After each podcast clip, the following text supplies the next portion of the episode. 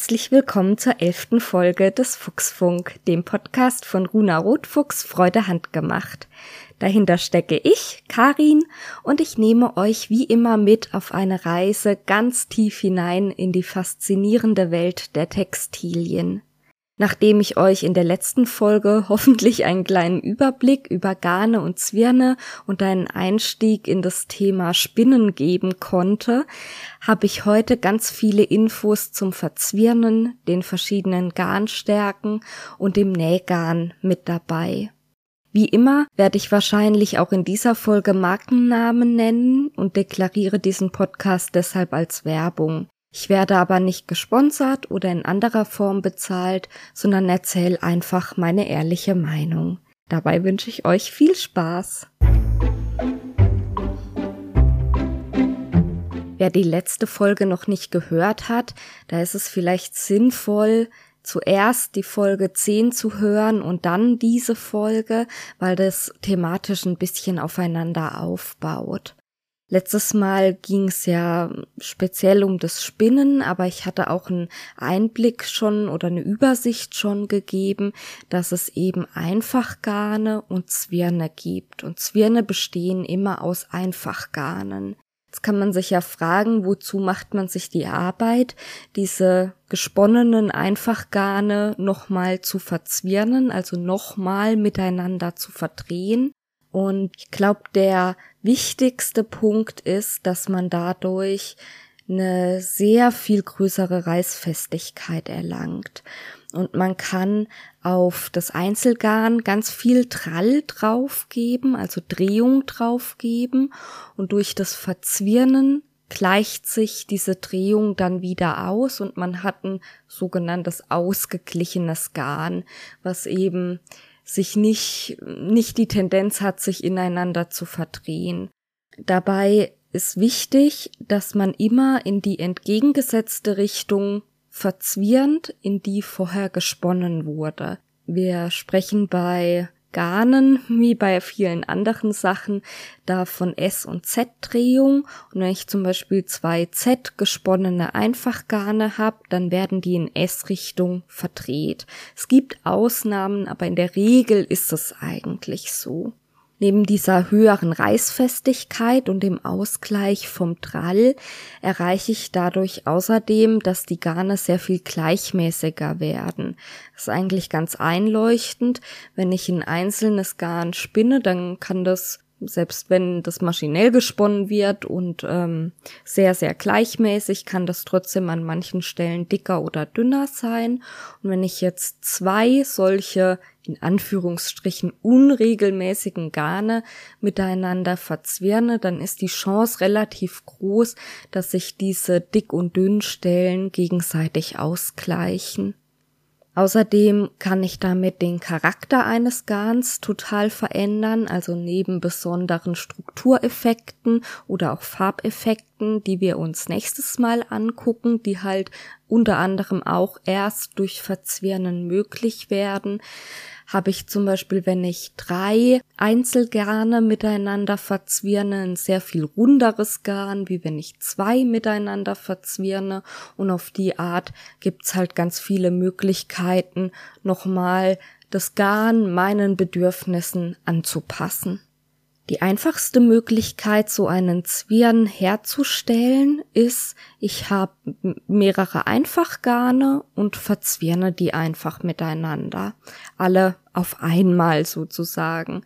Und je nachdem, wie viele Einzelgarne ich vorher hab, die ich miteinander verzwirne, spricht man dann von einem Zweifachzwirn, von einem Dreifachzwirn, von einem Vierfachzwirn und so weiter. Im Englischen ist das Ply. Das begegnet euch vielleicht manchmal bei Handstrickgarnen. Da spricht man dann von Two-Ply, also zweifach verzwirrend oder Four-Ply für vierfach verzwirrend das sagt einfach was darüber aus, aus wie vielen Einzelgarnen das Endprodukt dann besteht. Ich lache jetzt gerade deswegen so ein bisschen, weil ich sagen wollte, aus wie vielen Einzelgarnen das Garn besteht. Da stolper ich halt wieder mal über diese Begrifflichkeiten. Ich finde es ein bisschen unglücklich, dass man sowohl vom Einzelgarn als Garn spricht, als auch vom fertig verzwirnten Garn von Garn spricht. Das kann ein bisschen zu Verwirrungen führen. Ähm, ich versuche deshalb möglichst bei einem verzwirnten Garn wirklich von Zwirn zu sprechen und bei einem Einzelgarn von Einzelgarn aber im Alltag ist das nicht praktikabel. Zum Beispiel Nähgarn ist immer ein Zwirn, aber ich spreche halt von Nähgarn und nicht von Nähzwirn. ja, aber zurück zum Thema. Das ist wie gesagt die eine Möglichkeit, es ist aber nicht die einzige. Eine andere Möglichkeit, die in der Industrie sehr häufig angewandt wird, sind mehrstufige Zwirne. Also das, was ich gerade beschrieben habe, ist ein einstufiger Zwirn. Ich mache es mal an einem Beispiel fest. Wir haben jetzt vier Einzelgarne und wollen die zu einem Zwirn miteinander verzwirnen. Dann wäre der einstufige Vierfachzwirn so, dass ich diese vier Einzelgarne nehme und alle gleichzeitig miteinander verzwirne. Die andere Möglichkeit wäre, dass ich erst jeweils zwei und zwei miteinander verzwirne, also zwei Zweifachzwirne herstelle und dann wiederum diese Zweifachzwirne miteinander verzwirne. Im Endergebnis habe ich auch wieder einen Zwirn, der aus vier Einzelgarnen besteht, aber der sieht anders aus, weil ich eben nicht alle vier gleichzeitig habe, sondern das in zwei Stufen mache. Theoretisch kann man das endlos weiter, ja, spinnen. Üblich sind eigentlich zweistufige oder dreistufige Zwirne. Ich glaube, noch mehr Zwischenschritte baut man da normalerweise nicht ein. Und dann gibt's noch eine dritte Möglichkeit. Das sind die Umspinnungszwirne. Man hat eine Seele oder einen Kern, das heißt einen Faden, der läuft in der Mitte und wird dann von beliebig vielen eins, zwei, drei, wie auch immer Einzelgarnen umsponnen, also quasi umwickelt. Man sieht dann am Ende von dem Kern oder von der Seele, also von diesem inneren Faden, überhaupt nichts mehr. Der ist an der Oberfläche nicht sichtbar. Aber natürlich beeinflussen die Eigenschaften dieses Kerns immer noch das Gesamtgarn. Ich gebe euch mal ein Beispiel, wo das angewandt wird oder mehrere Beispiele. Zum Beispiel sind diese Umspinnungszwirne für Ausbrennerwaren sehr wichtig. Ausbrennerwaren funktionieren so, dass man ein Gewebe herstellt oder auch eine Maschenware oder also irgendeine textile Fläche und dann werden im Nachhinein mustermäßig bestimmte Teile von diesem Gewebe oder von dieser textilen Fläche ausgebrannt, meistens weggeätzt mit Chemikalien. Und dann bleibt halt diese Seele oder dieser Kern von dem Faden übrig, weil man da ein anderes Material nimmt als das Material, was die Seele ummantelt und erzielt dadurch im fertigen Stoff tolle Mustereffekte. Oft hat man das bei, bei Samt zum Beispiel, dass dieser Samtflor dann aus einer anderen, aus einer anderen Faser besteht und der wird dann weggeätzt und dann hat man so mustermäßig irgendwie Blümchen oder sowas als durchscheinende, ganz dünne Fläche. Oder wenn Elastan in Textilien verwendet wird, ist es auch sehr oft so, dass das vorher im Garn als Umspinnungszwirn als Seele dient.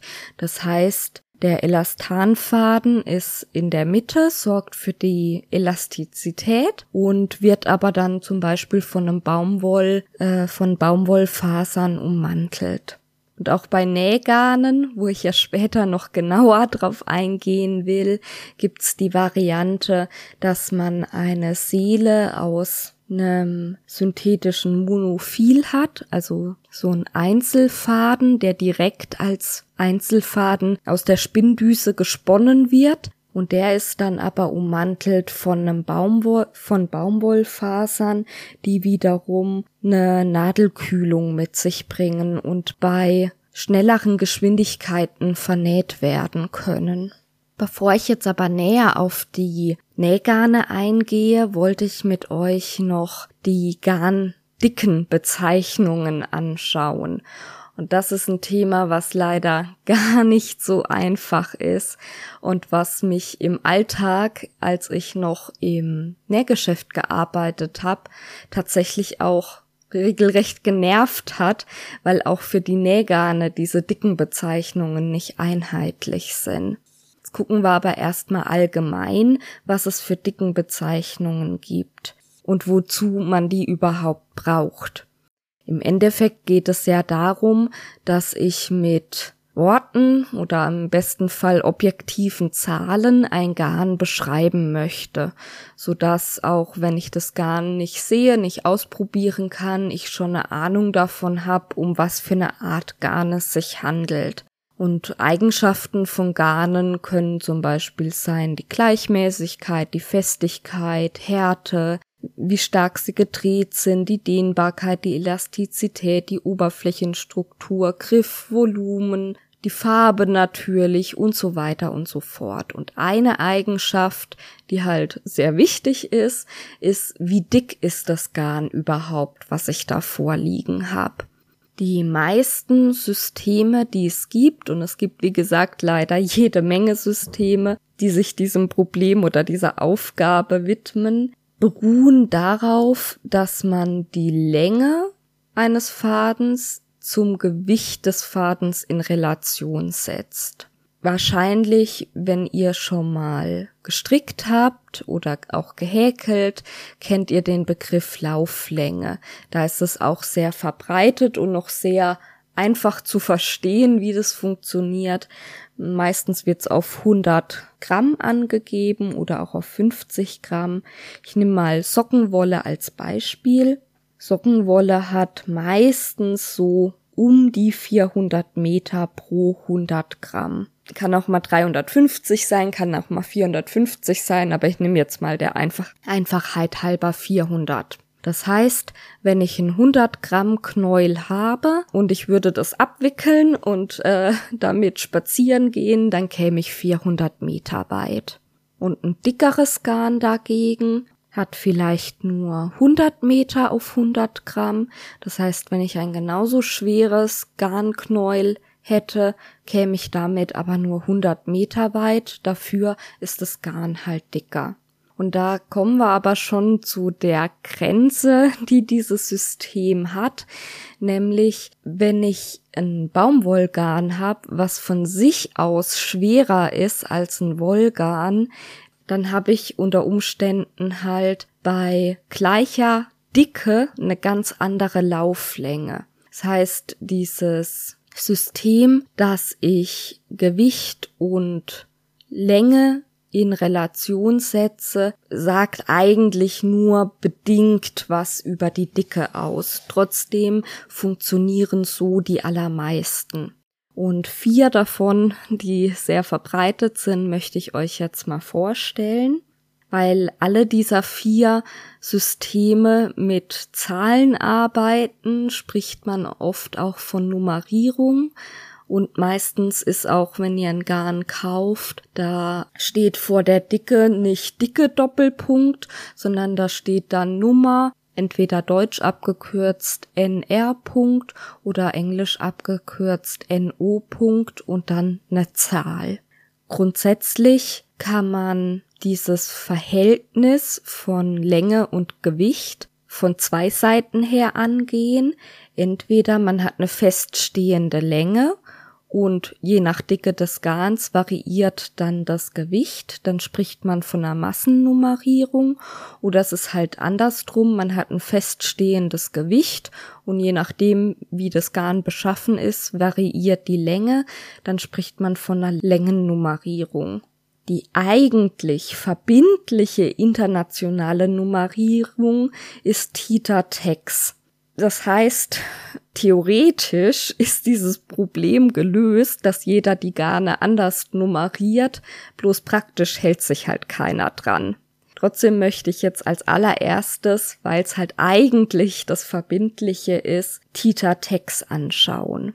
Und Tita, dieser Begriff begegnet einem öfter, wenn wir über Garnfeinheit sprechen oder auch wenn man da irgendwie in Fachbüchern was nachliest, bezeichnet einfach die Feinheit von Garnen. Das Textsystem funktioniert jetzt so, ich habe immer eine Länge von einem Kilometer. Das ist die feststehende Größe. Und jetzt schaue ich, wie viel Gramm dieser Kilometer Garn wiegt und teile mal angenommen, ich habe ein Kilometer Garn und der wiegt 20 Gramm, dann teile ich 20 durch 1, kommt 20 raus und dann weiß ich, okay, dieses Garn hat 20 Tags. Wenn ich dagegen ein Kilometer von einem dickeren Garn habe, was fünf, wo der Kilometer 50 Gramm wiegt, dann hat das Garn 50 Tags. Also je dicker das Garn ist, desto größer wird auch dieser Zahlenwert. Und andersrum, je feiner das Garn, desto kleiner die Zahl. Je nachdem, wenn ganz große Zahlen rauskommen, zum Beispiel 500, dann schreibt man nicht 500 Tags, sondern man schreibt meistens 50 D-Tags. Das ist so wie bei allen anderen Einheiten, die wir kennen auch, dass es halt Dezi und Kilo gibt, das heißt D-Tags und K-Tags. Meistens liest man von D-Tags, also Dezi-Tags ist eigentlich so eine Größe, die man in der Textilindustrie, die einem da häufiger begegnet. So, ich hoffe, ich habe euch noch nicht allzu sehr verwirrt, weil jetzt wird's noch komplizierter. Wir haben ja schon gelernt, dass ein fertiges Garn, wenn es sich um einen Zwirn handelt, aus mehreren Einfachgarnen besteht. Und jetzt gibt man nicht einfach die Dicke, also die Textzahl für das Gesamtgarn an, sondern es wird in der Regel immer der Textwert für die Einzelgarne angeschaut. Das heißt, wenn ich einen Zwirn aus drei Einfachgarnen habe, der insgesamt 60 Text dick ist, dann schreibe ich da nicht hin 60 Text, sondern ich schreibe hin 20 Text mal drei, weil jeder Einzelfaden 20 Tags hat und die drei zusammengefasst sind halt 20 Tags mal drei. Genauso bei mehrstufigen Zwirnen. Also wenn ich zum Beispiel sechs Einzelgarne habe, die jeweils 20 Tags dick sind, die zu zwei Dreifachzwirnen gedreht werden und dann zu einem zweistufigen Sechsfachzwirn, dann steht da als Dickenbezeichnung 20 Tex mal 3 mal 2. Das ist immerhin bei allen Nummerierungssystemen ähnlich. Es wird eigentlich nie über die Enddicke gesprochen, sondern immer über die Dicke der Einzelfäden und dann ist in irgendeiner Form dahinter vermerkt, um wie viele Einzelfäden es sich handelt, also aus wie vielen Einzelfäden das Gesamtgarn dann besteht. Das Textsystem ist, wie die meisten metrischen Systeme, ja sehr schön mit Masse in Gramm und Länge in Kilometer, entspricht es dem, was wir auch im Alltag in Deutschland benutzen. Und mit einem Kilometer finde ich das auch, also es leuchtet mir irgendwie ein, dass man das als verbindlich festgelegt hat, weil es sich für mich logisch anhört. Eine andere Nummerierung, die sehr verbreitet vor allem bei Seidengarnen ist oder bei allem, was Seidengarne imitiert, also feinen Filamentgarnen, zum Beispiel für Strumpfhosen. Und ich glaube, von Strumpfhosen her kennt diese Bezeichnung auch jeder, ist Tita Denier. Und die Abkürzung für die oder die Maßeinheit, die da am Ende rauskommt, ist Den. Also gerade von Strumpfhosen kennt es bestimmt jeder, ne? Diese Feinstrumpfhosen haben dann 15 Den und eine blickdichte Strumpfhose hat 60 Den. Und es kommt eben von der Nummerierung Tita Denier. Dabei haben wir wieder die meiner Meinung nach vernünftigen Maßeinheiten Gramm und Kilometer, allerdings diesmal nicht ein Kilometer, sondern neun Kilometer. Ich habe leider nicht gefunden, wo das historisch herkommt. Also ich kann mir das nur so erklären, dass es halt historisch irgendwie gewachsen ist, dass man irgendwann mal diese neun Kilometer auf die diese Bezugsgröße festgelegt hat, aber warum das neun Kilometer sind und nicht zum Beispiel zehn, weiß ich nicht. Es funktioniert wieder genauso wie das Textsystem, also ich habe eine feste Länge, in dem Fall neun Kilometer, guck, wie viel wiegt das Garn, was ich bestimmen will, auf diese neun Kilometer. Wenn diese neun Kilometer zum Beispiel 15 Gramm wiegen, dann kommt am Ende raus, dass dieses Garn 15 Dehn dick ist.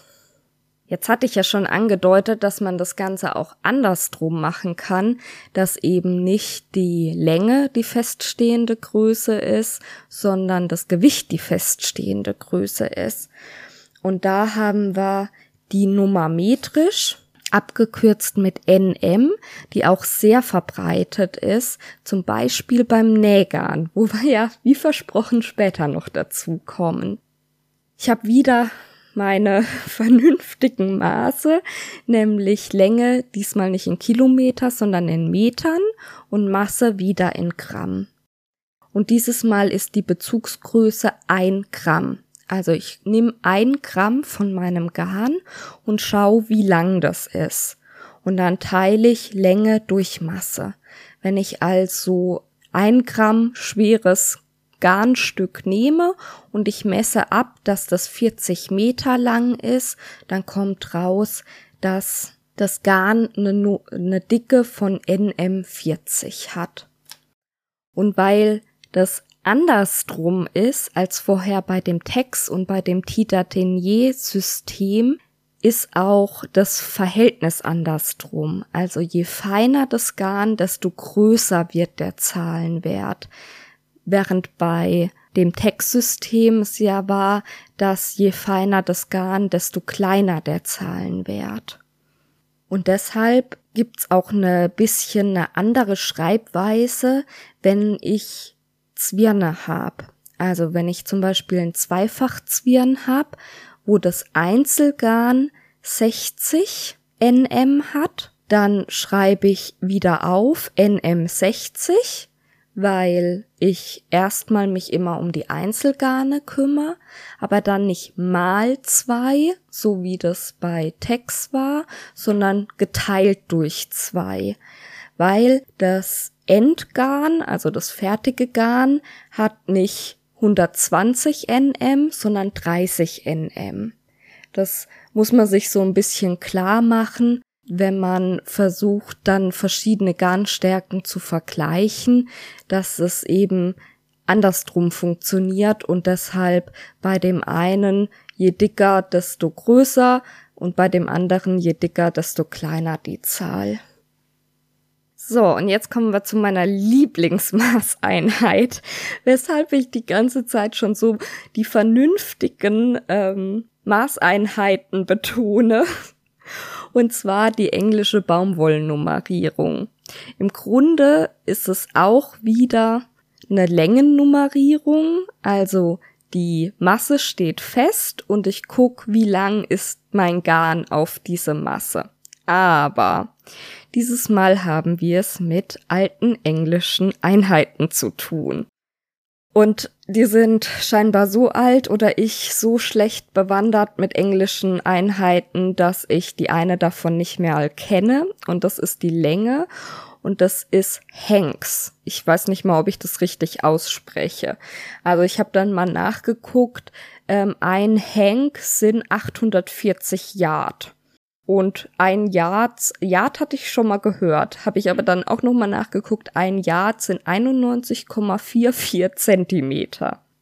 Also ich verstehe ja, dass diese Maßeinheiten einfach halt historisch gewachsen sind und so weiter und so fort, aber ich finde die einfach im Alltag sowas von unpraktikabel. Naja, Aber jedenfalls blieb uns diese englische Baumwollnummerierung erhalten, eben speziell, wie der Name schon sagt, wenn es um Baumwollgarne geht. Leider auch bei Baumwollnähgarnen. Und da haben wir eben die Länge in Hanks und die Masse in Pounds und abgekürzt wird's dann mit NE und so ein kleines B dazu für britisch, damit man weiß, dass es sich um diese englische Baumwollnummerierung handelt. So, jetzt habe ich mal wieder dieses Unterbrechungsproblem, dass es an der Tür geklingelt hat. Aber das macht nichts. Ich war jetzt eigentlich mit der Garndicke, mit den Systemen, die ich euch vorstellen wollte, fertig. Komm da gleich nochmal drauf zurück, wenn wir dann bei den Nähgarnen sind.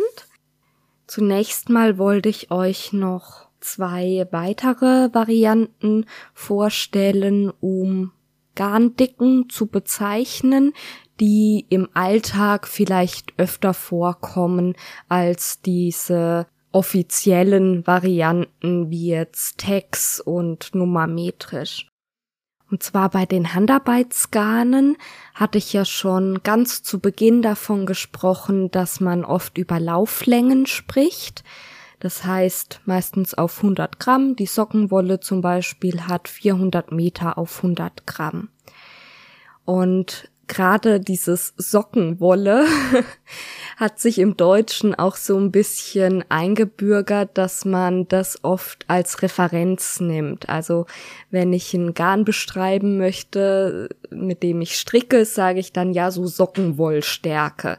Auch wenn es vielleicht gar keine Sockenwolle ist, weil eine Sockenwolle macht ja noch mehr aus als nur, dass es halt ein Garn in der und der Dicke ist. Das muss ja auch ein besonders robustes Garn sein, weil Socken halt sehr belastet sind, vor allem gegen Scheuern und sich dann schnell dünn reiben etc. Oft sind die auch so ausgerüstet, dass sie in der Maschine gewaschen werden können und so weiter und so fort. Also ganz viel, was ein Sockengarn ausmacht, aber trotzdem wird diese typische Sockenwolldicke oft als Referenz genommen. Dann heißt es ein bisschen dünner oder ein bisschen dicker als Sockenwolle und so weiter, weil das einfach ein Garn ist, was jeder kennt.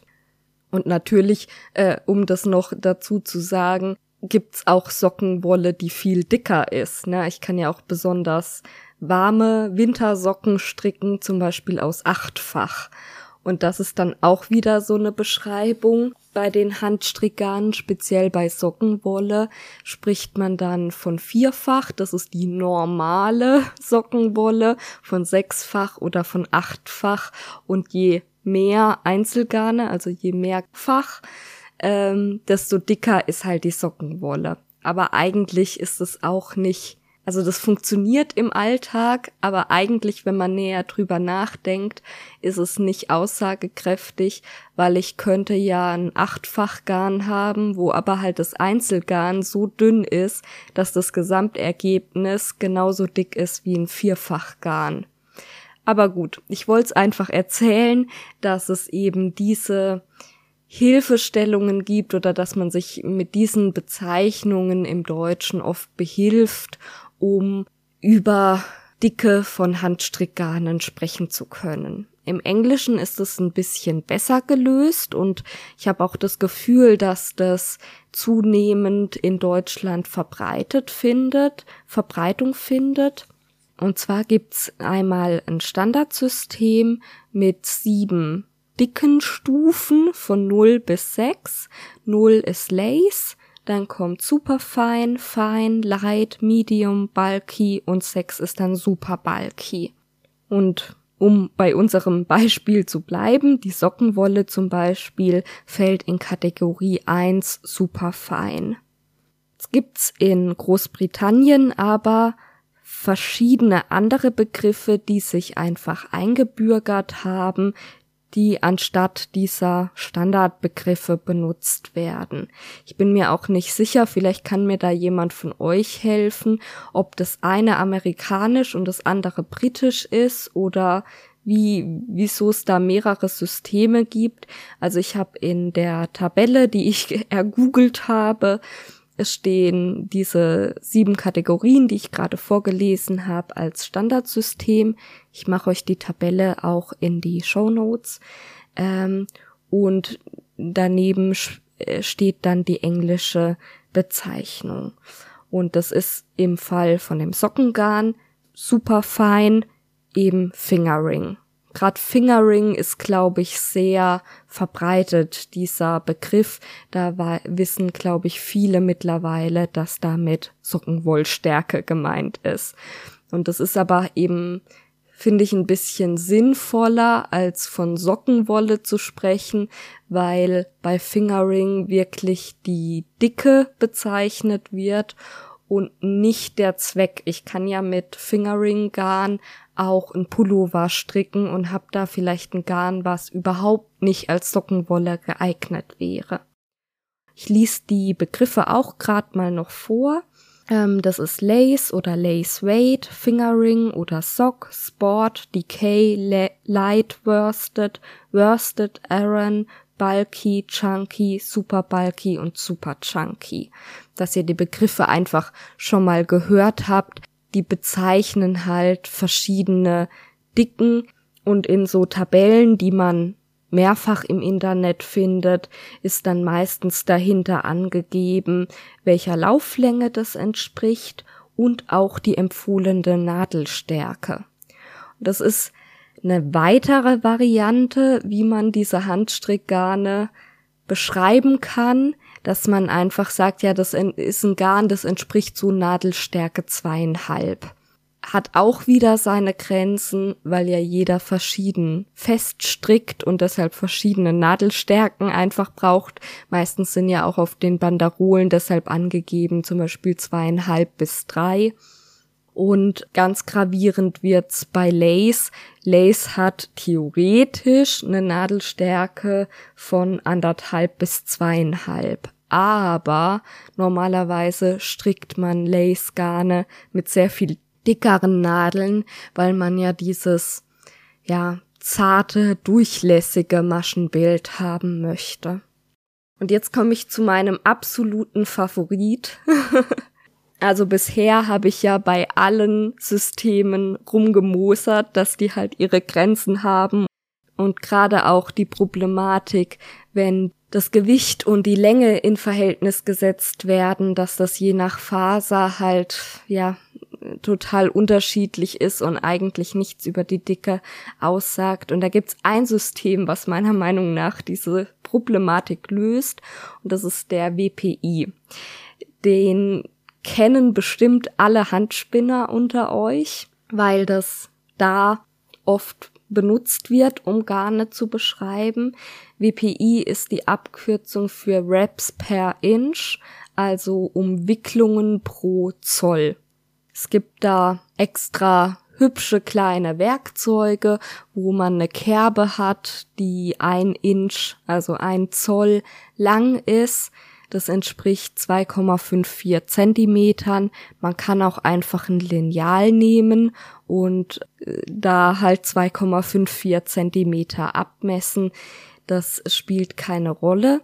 Jedenfalls nehme ich irgendeinen Gegenstand und wickle mein Garn dicht an dicht um diesen Gegenstand. Wie breit das ist, spielt keine Rolle. Es geht nur drum, wie viele Umwicklungen passen nebeneinander, bis dieses, dieser Inch, dieser Zoll aufgefüllt ist. Weil ich nicht die Länge des Garnes messe, sondern wirklich die Dicke. Die einzige Schwierigkeit ist, dass ich nicht zu fest an dem Garn ziehen darf, weil wenn ich das Garn strecke, wird's ja automatisch auch ein kleines, dann wird's länger, aber halt auch dünner. Und ich will ja wissen, wie ungestreckt diese Dicke ist. Und ich muss halt sorgfältig wickeln, dass die schön nebeneinander liegen und nicht ganz dicht gequetscht halb übereinander oder immer noch ein Millimeterchen Platz zwischen den Umwicklungen ist. Wenn ich das gemacht habe, dann zähle ich, wie viele Umwicklungen passen auf diese Strecke von 2,54 Zentimetern. Und das ist dann mein WPI. Sockenwollstärke oder Fingerring oder Nadelstärke zweieinhalb zum Beispiel hat ungefähr ein BPI von 20. Und dieses System finde ich halt deshalb so toll, weil es eben wirklich um die Dicke geht. Aber ich glaube, außerhalb von Handspinnen ist es sehr, äh, wüsste ich jetzt nicht, ist mir außerhalb davon noch nie begegnet. Vielleicht noch bei Handstrickern, aber weiß ich nicht. Könnt mir ja mal Rückmeldung geben, ob ihr von diesem System schon mal gehört habt, obwohl ihr keine Handspinner seid. Jetzt komme ich aber erstmal endlich und wie schon mehrfach angekündigt und versprochen zu den Nähgarnen. Und damit wir das Thema gleich abgeschlossen haben und dann zu weiteren Eigenschaften etc. kommen können, Nochmal kurz diese leidigen dicken Bezeichnungen, speziell jetzt bei Nähgarnen. Ich hatte es schon gesagt, bei Baumwollnähgarnen ist leider diese unsägliche Einheit mit ähm, der englischen Baumwollnummerierung verbreitet. Während bei, ich glaube, allen anderen Nähgarnen meistens die Nummer metrisch benutzt wird. Das ist deshalb so unglücklich, weil meistens überhaupt keine Einheit draufsteht. Da steht dann nur Nummer 50. Und ob das jetzt nach der englischen Nummerierung oder nach der metrischen ist, weiß ich gar nicht, wenn ich nicht weiß, dass das eben traditionell unterschiedlich gemacht wird. Also wenn ich zwei Garnspulen vor mir habe wo bei beiden steht Nummer 60 und das eine ist aber ein Polyesterzwirn und das andere ein Baumwoll, dann sind die nicht gleich dick, obwohl bei beiden drauf steht, dass sie eine Dicke von 60 haben. Was aber immerhin bei allen gleich ist, ist, dass je kleiner die Zahl ist, die auf dem Garn steht, desto dicker ist der Faden oder halt dieses Garn. Das ist immerhin schon mal, soweit ich weiß, bei allen Nähgarnen einheitlich. Aber, als ob das jetzt nicht kompliziert genug wäre, kommt noch was weiteres hinzu. Und zwar sind Nähgarne, sowohl Baumwollnähgarne als auch zum Beispiel Polyester-Nähgarne, meistens Dreifachzwirne. Und man spart sich das einfach, weil sowieso fast immer ein Dreifachzwirn ist, das noch extra dazu zu schreiben. Wenn also auf meinem Baumwollnähgarn steht, dass es eine dicke Nummer 60 hat, dann bedeutet das nicht, dass der Gesamtfaden eine Dicke von 60 hat, sondern dass das ein Dreifachgarn ist, was aus Einzelfäden besteht, die jeweils eine Dicke von 60 haben. Das wäre ja soweit noch, ja, in Ordnung, wenn wirklich alle Nähgarne Dreifachzwirne wären, aber es gibt natürlich auch andere. Und wenn ich jetzt einen vierfach Baumwollzwirn habe, wo jeder Einzelfaden 80 NEB hat, dann ist der genauso dick wie der mit drei Einzelfäden, wo jeder Einzelfaden 60 NEB hat. Und da hat man sich gedacht, um den Verbraucher nicht zu verwirren, schreibt man da jetzt nicht 80-4 drauf, sondern man schreibt 60-4 drauf, weil wenn das ein Dreifachzwirn wäre, wäre jeder einzelne ja 60 dick. Also man hat sich gedacht, dann sind die Garne irgendwie besser untereinander vergleichbar, weil ich weiß, okay, mein Faden mit 4 mal 80 ist halt genauso dick wie 3 mal 60 und dann schreibe ich einfach auf beide 60 drauf, dann weiß der Endverbraucher, die sind im Endeffekt gleich dick. Mach aber noch das 4 dahinter, damit der Endverbraucher weiß, ähm, dass es halt ein besonderes Garn ist, was aus vier Einzelfäden besteht. Also ich finde das alles sowas von verwirrend und uneinheitlich und bekloppt, ehrlich gesagt. Ich bin froh, dass es im Alltag eigentlich keine Rolle spielt. Man weiß ja, ne, wenn man das sieht, was ein normales Nähgarn ist. Und wenn ich halt einen dickeren Zierstichfaden oder sowas will, dann greife ich halt in das Regal, wo offensichtlich die dickeren Fäden sind. Schwierig wird's nur, wenn man im Internet bestellt, wo man das nicht offensichtlich sieht oder als ich noch im Nähgeschäft gearbeitet habe, war es eben öfter so, dass speziell ältere Damen gekommen sind und gesagt haben, ja, sie hätten gerne Nähfaden, ähm, ein 50er Nähfaden oder so.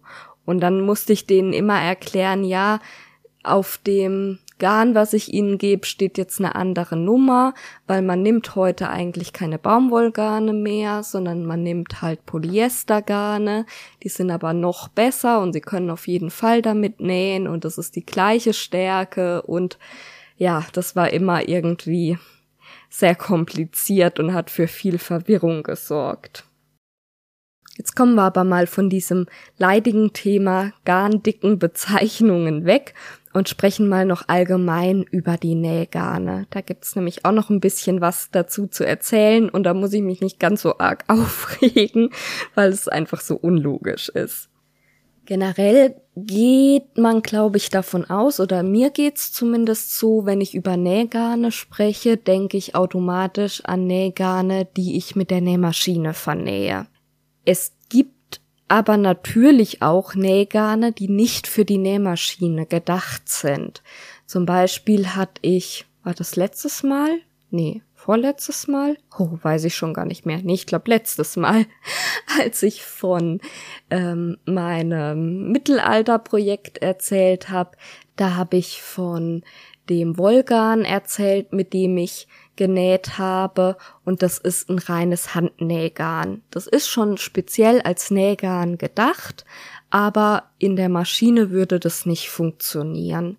Übrigens habe ich da die Rückmeldung bekommen, dass ich äh, zunehmend Fachbegriffe benutzt habe, die man die nicht jeder versteht. Zum Beispiel habe ich bei dem Wollgarn äh, gesagt, dass es ein Blue-Faced Lester-Garn ist äh, Blue-Faced Leicester ist eine Schafrasse. Und die, die, die, dieses Nähgarn ist halt aus der Wolle von diesem Blue-Faced Leicester Schaf. Und dann war noch ein anderer Fachbegriff. Weiß ich jetzt nicht mehr. Also wenn ihr da irgendwo drüber stolpert, gebt mir ruhig Rück Rückmeldung. Dann bemühe ich mich, die Begriffe, die ich verwende, zwischendrin öfter mal auch ganz kurz noch zu erklären. Ein anderes Garn, was eindeutig ein Nähgarn ist, aber nicht für die Nähmaschine gedacht ist, ist die Knopflochseide.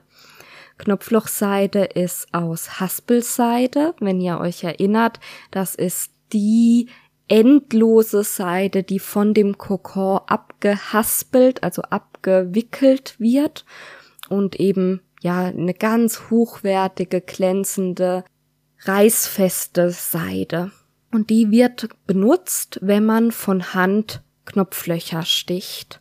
Mir fällt gerade ein, ich habe die auch schon mal in der Nähmaschine vernäht. Als Zierstich. Ähm, ja, doch, man kann die auch in der Nähmaschine vernähen. Aber die ist halt sehr, sehr dick. Und dicke Garne machen's der Nähmaschine nicht leicht. Das war ein Industrieschnellnäher, wo ich die vernäht habe und da ging das. Ich weiß ehrlich gesagt nicht, ob meine doch, glaub die Bernina, die ich hab, hat's auch schon mal geschafft. Aber im Allgemeinen ist eigentlich die Knopflochseide eben da, um von Hand Knopflöcher zu stechen. Oder zum Quilten gibt's so ein leicht gewachstes Garn, was halt besonders reißfest ist. Das ist, glaube ich, auch nur für Handnähte gedacht und nicht für die Nähmaschine. Jetzt komme ich aber zu der großen Gruppe an Nähgarnen, die für die Nähmaschine gedacht sind. Und die müssen nochmal besondere Anforderungen gerecht werden, weil das Vernähen in der Nähmaschine für das Garn echt Schwerstarbeit ist. Ich habe leider die Zahl nicht mehr gefunden. Wir hatten damals in der Ausbildung irgendwie in irgendeinem Buch, aber ich habe es nicht mehr gefunden, eine Zahl gehabt, wie oft ein und dieselbe Stelle Faden beim Vernähen in der Nähmaschine über Metall läuft oder es war sogar nur durch das Öhr läuft. Und es ist richtig, richtig oft. Und bei jedem Mal, wo der Faden an einem Metall reibt, also entweder an einer Fadenführung oder in der Fadenspannung oder eben auch im Nähmaschinen, nee, im Nähnadelöhr, wird der Faden halt strapaziert. Und deshalb, damit der nicht reißt oder sich dünn scheuert, muss der ganz, ganz, ganz reißfest und strapazierfähig und scheuerfest sein. Und da möchte ich kurz einen kleinen Ausschweifer einbauen. Ich weiß nicht, ob ich die Geschichte schon mal im Podcast erzählt habe.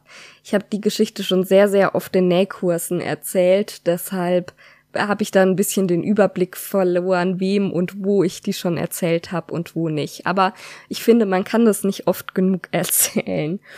Und zwar geht's mir um günstige Garne. Ich weiß, das ist total verlockend. In verschiedenen Discountern gibt's ja immer wieder auch mal eine Woche, wo es speziell Nähzubehör gibt oder in manchen 1-Euro-Shops gibt's das, glaube ich, auch dauerhaft. Und da tauchen immer wieder diese Kästchen auf. Das sind so flache, circa DIN A4 große Kästchen. Und das sind dann Nähgarne in ganz vielen Farben drin. Und, was ganz viele ganz toll finden, gleich auch passend in jeder Farbe ein aufgespultes Unterfadenspulchen.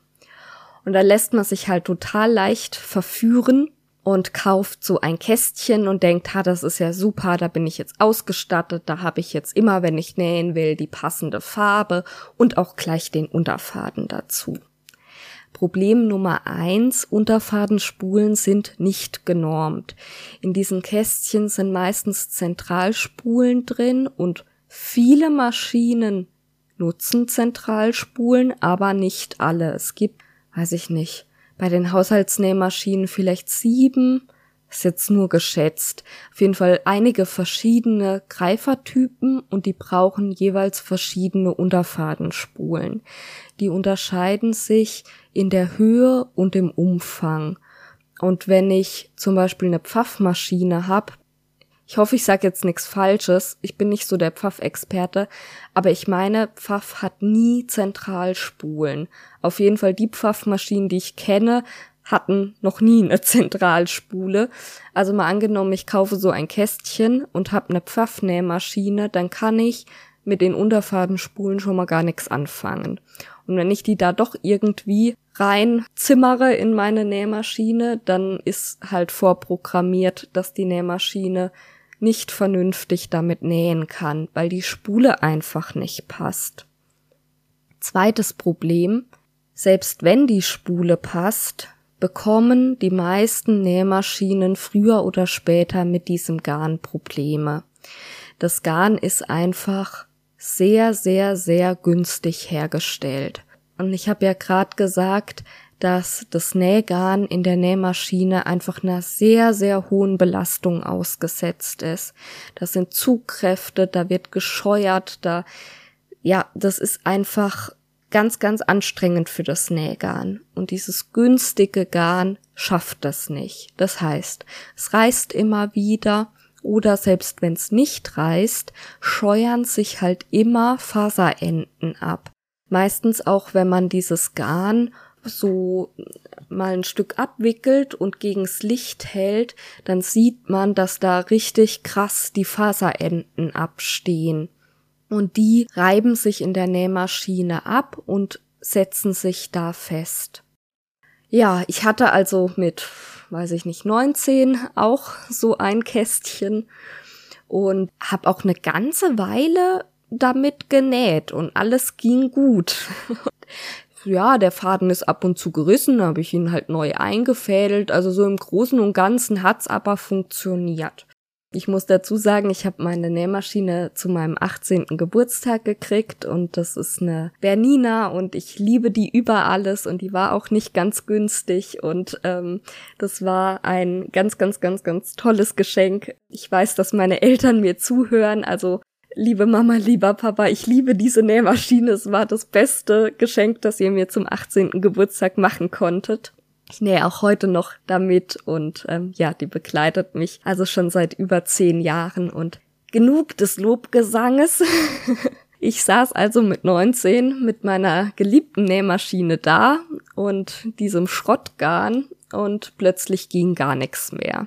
Und dann habe ich einen richtigen Schweißausbruch gekriegt und habe gedacht, ich habe die Nähmaschine kaputt gemacht.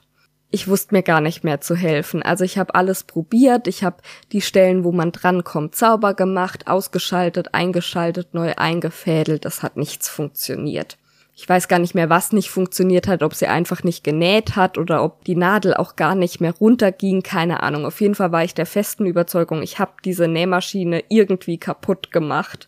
Und dann, ja, bin ich ganz ängstlich mit meiner Nähmaschine im Schlepptau zu dem Händler, wo ich wusste, dass die gekauft worden ist und hab ganz kleinlaut gesagt, ich weiß nicht, wie das passiert ist, aber ich glaube, meine Nähmaschine ist kaputt und ah, ich war ganz aufgelöst. Ich hatte damals auch nicht so viel Geld und habe also gedacht, die muss man jetzt bestimmt ganz teuer für 100 Euro reparieren und ja, und dann war der Nähmaschinentechniker auch im Haus und hat gesagt, ja, ich soll mal kommen. Er guckt mal direkt, ob's was Größeres ist oder so. Und hat die Verkleidung aufgemacht, also das, was nicht ich zu Hause auch aufmachen kann, sondern wirklich das ganze Gehäuse ab. Und hat gesagt, ja, den Fehler haben wir schnell behoben. Gucken Sie mal.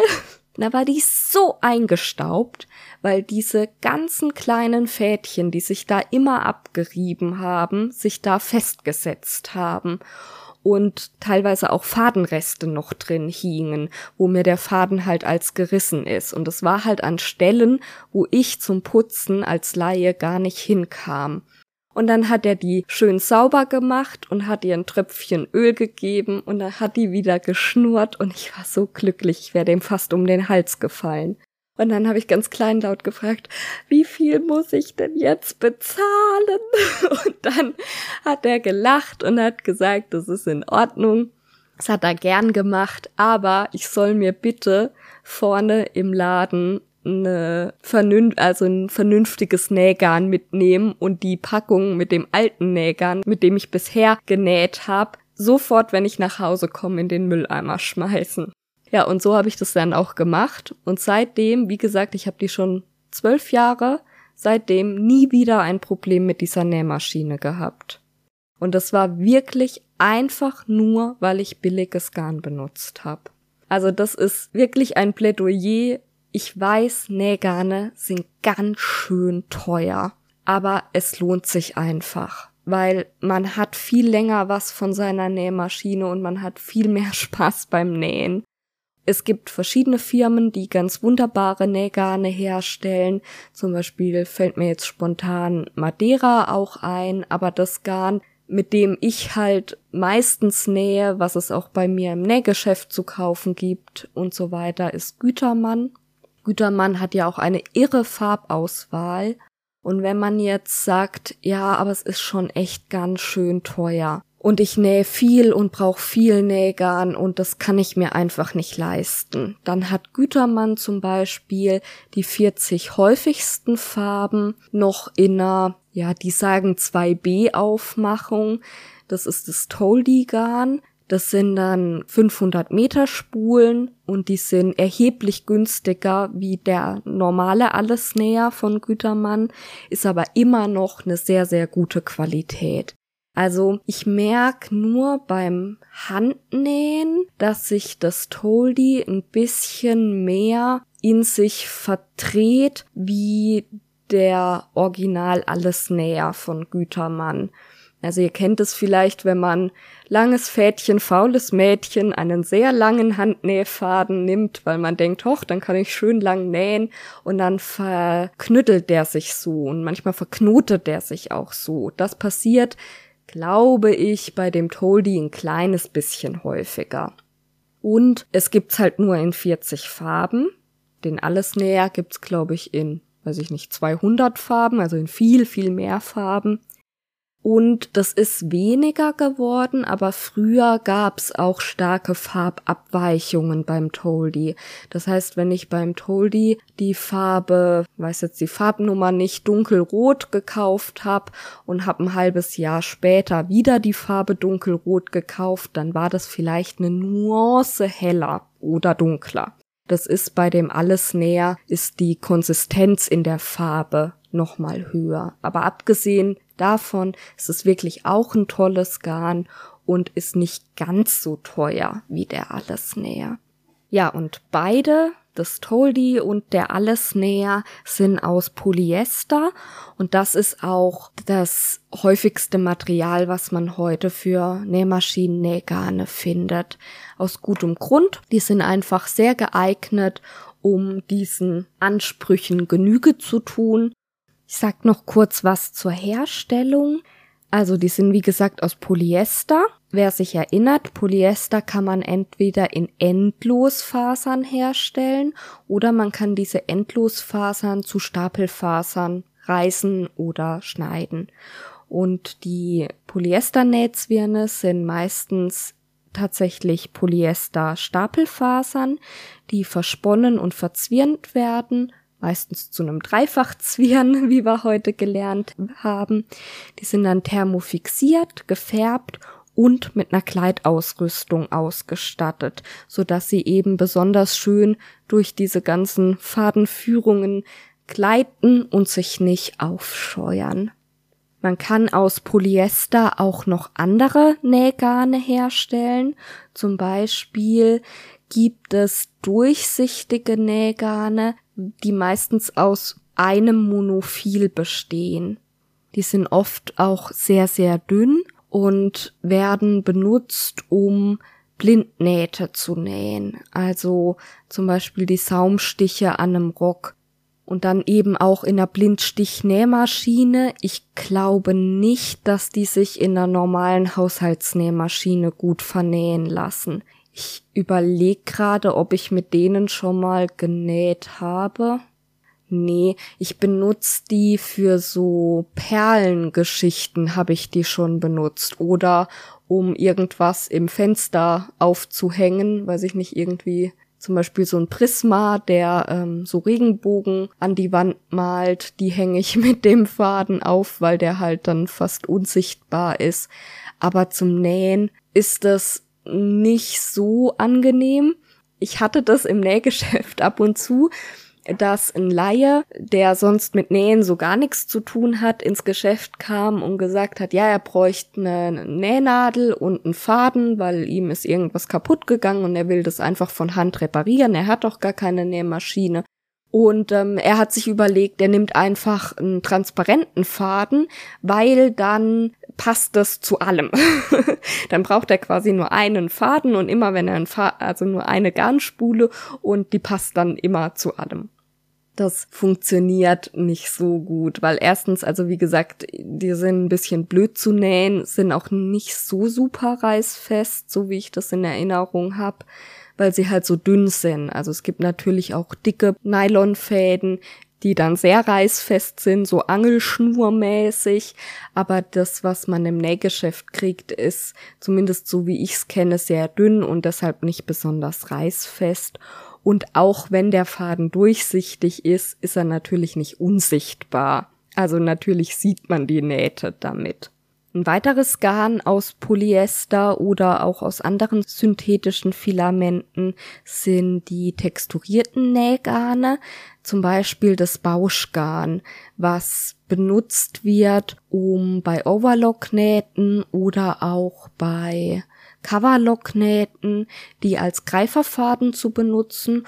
Und dann ja, bauschen die sich ebenso auf, wie der Name schon sagt, und sind nicht ein harter klar umrissener Faden, sondern machen sich mehr so breit und bilden eine weiche Fläche, die besonders kratzempfindliche Menschen als angenehmer empfinden wie normale Nähte.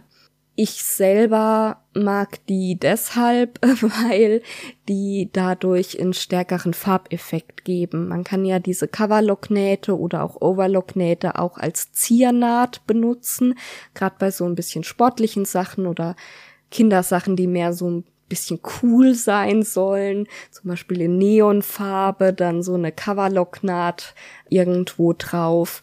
Das kann ganz witzigen Effekt geben und da macht dieses Bauschgarn halt mehr her wie ein normaler Zwirn. Außerdem hatte ich vorher schon ein bisschen angeteasert, dass es um Spinnungsgarne bzw. um Spinnungszwirne gibt, wo der Kern aus Polyester ist, die die Festigkeit dem Garn gibt und dann ist es aber von Baumwolle umsponnen und der Vorteil davon ist, dass die Baumwolle sehr viel mehr Hitze verträgt als das Polyester. Ich kenne keinen solchen Umspinnungszwirn für den Hausgebrauch. Ähm, sagt mir da gerne Bescheid, wenn ihr da einen kennt. Alle anderen, die ich bisher aufgezählt habe, kenne ich sowohl von Gütermann als auch von anderen Firmen. Aber eben diese Umspinnungszwirne habe ich jedenfalls bewusst noch nie so für den Hobbybedarf wahrgenommen.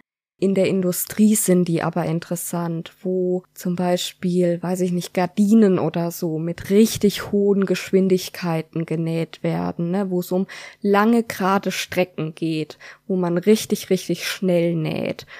Und da entstehen halt am Faden große Temperaturen und die verträgt das Polyester nicht ganz so gut wie die Baumwolle. Und dann gibt's entweder die Möglichkeit, dass man eine Nadelkühlung einbaut, oder es gibt die Möglichkeit, eben diese Umspinnungszwirne zu nehmen, wo man die positiven Eigenschaften kombiniert. Man hat die Festigkeit vom Polyester und gleichzeitig aber auch die Temperaturwiderstandsfähigkeit von der Baumwolle außenrum. Was es für den Hausgebrauch wiederum gibt, sind die reinen Baumwollgarne, allerdings deutlich auf dem Rückmarsch. Und mir leuchtet auch nicht ganz ein, warum ich ein Baumwollgarn nehmen sollte. Also ich persönlich bin mit dem Polyester alles näher so zufrieden. Ich habe kein Bedürfnis, einen Baumwollfaden zu benutzen, aber die gibt's immer noch und sind genauso wie das Polyester-Nähgarn eigentlich für alle normalen Näharbeiten, die man so im Heimgebrauch hat, geeignet. Man braucht dafür sehr, sehr hochwertige, langstablige Baumwolle die gebleicht, gefärbt wird und gesenkt. Das heißt, die abstehenden Faserenden werden nochmal, ja, wie abgeflammt, damit man wirklich eine ganz glatte Oberfläche hat. Außerdem sind die meistens merzarisiert, das heißt in, ich glaube, Natronlauge eingelegt und dadurch quellen die Fasern auf und haben nochmal ja, sind praller und glatter wie unmerzerisierte normale Baumwolle. Und auch diese Fäden bekommen eine Kleidausrüstung, damit sie eben besonders gut in der Nähmaschine laufen. Das dritte Material, was man noch findet, ist die Seide. Knopflochseide hatte ich ja schon angesprochen. Die ist aus dieser hochwertigen, endlosen Haspelseide. Es gibt aber auch Nähseide, mit der man ganz normale Maschinennähte macht.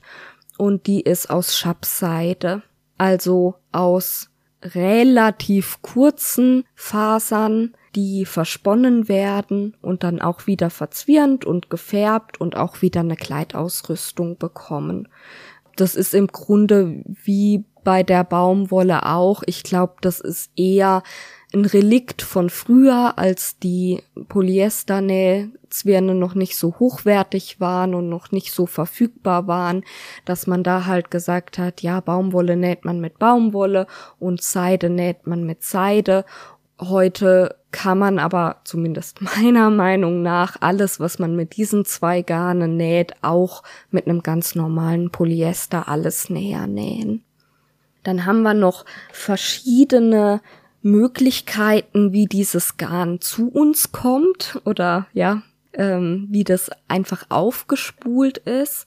Was man ganz häufig findet für den Hausgebrauch sind Scheibenspulen, zum Beispiel der Allesnäher von Gütermann. Ähm, übrigens, ich bin nicht von Gütermann gesponsert, aber also Gütermann, falls ihr zuhört, ne, ich bin ich bin käuflich, ihr dürft mich gerne sponsern. nee, Quatsch. Also, das ist einfach die Marke, mit der ich halt die meisten Berührungspunkte habe und wo ich ähm, mich am besten auskenne und deshalb erzähle ich jetzt darüber.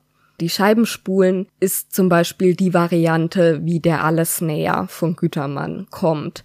Da hat man oben und unten so einen weißen Plastikdeckel und dazwischen einen Plastikstab und da ist das Garn aufgewickelt.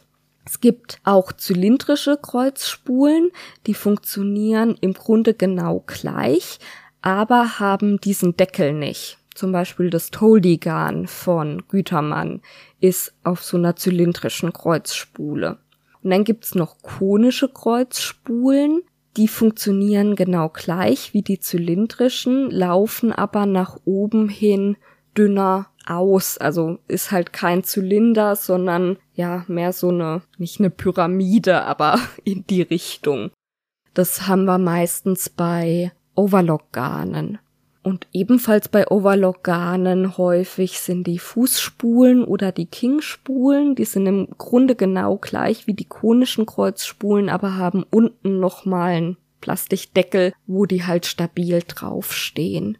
Natürlich gibt's alle Garne in unterschiedlichsten Mengen und dementsprechend sind auch die Spulen größer oder kleiner. Für den Hausbereich hat man meistens zwischen für dicke Zierstichfäden so 30 Meter, sind glaube ich die kleinsten Spulen und Overlock Garn, ja, vielleicht so bis 2500.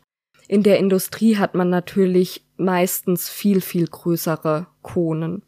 Und meistens ist es auch so, sowohl im Haus als auch im industriellen Bereich, dass eher kleine Garnspulen entweder Scheibenspulen oder zylindrische Kreuzspulen sind und alles, was dann sehr große Mengen sind, eben diese konischen Kreuzspulen oder die Fußspulen. Wenn man jetzt mit so einer Fußspule oder so eben so einer großen Kone auf der normalen Nähmaschine nähen möchte, warum auch immer, man hat halt das Garn und es passt perfekt und ja, man möchte damit auf der normalen Haushaltsnähmaschine nähen, dann kann das unter Umständen ein bisschen problematisch sein, weil diese Riesenspule nicht auf den normalen Garnhalter passt. Und da kann man sich behelfen, indem man die Garnspule einfach nebendran auf den Tisch stellt und dann den Faden über irgendeine Fadenführung nach oben und dann in die, normal, in die normale Nä Fadenführung der Nähmaschine führt. Jetzt ja, irgendeine Fadenführung, da kann man sich irgendwas selber basteln. Ich kann zum Beispiel bei mir, ich habe so eine Lampe über meinem Nähplatz und da kann ich den Faden einfach drüber über diesen Lampenarm drüber legen und dann kommt der schön in die Nähmaschine rein. Oder es gibt von Prüm extra so ein Fadenführungs, weiß ich nicht, wie das heißt, da hat man unten einen Teller, wo man die Kone draufstellt und dann ist da so ein Metallstab, ähnlich wie bei der Overlock, wo, wo oben einfach so ein Kringel ist, wo man den Faden durchführen kann. Oder manche Nähmaschinen haben das sogar schon integriert, dass es irgendwo eine Öse gibt oben, ähm, wo man dann den Faden sinnvoll durchführen kann. Ja, Mensch, es waren jede Menge Infos. Ich glaube, das reicht auch für heute. Ich habe ja auch noch ein bisschen was für den zweiten Teil. Und genau damit mache ich jetzt am besten gleich weiter.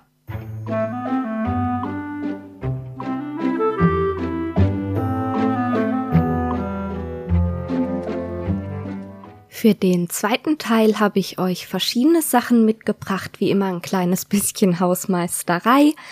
Und damit verknüpft ist mir eingefallen, dass ich mal über das Thema Fotos von genähten Sachen sprechen könnte, wie ich meine Fotos mache und ja, so ein paar Gedanken dazu.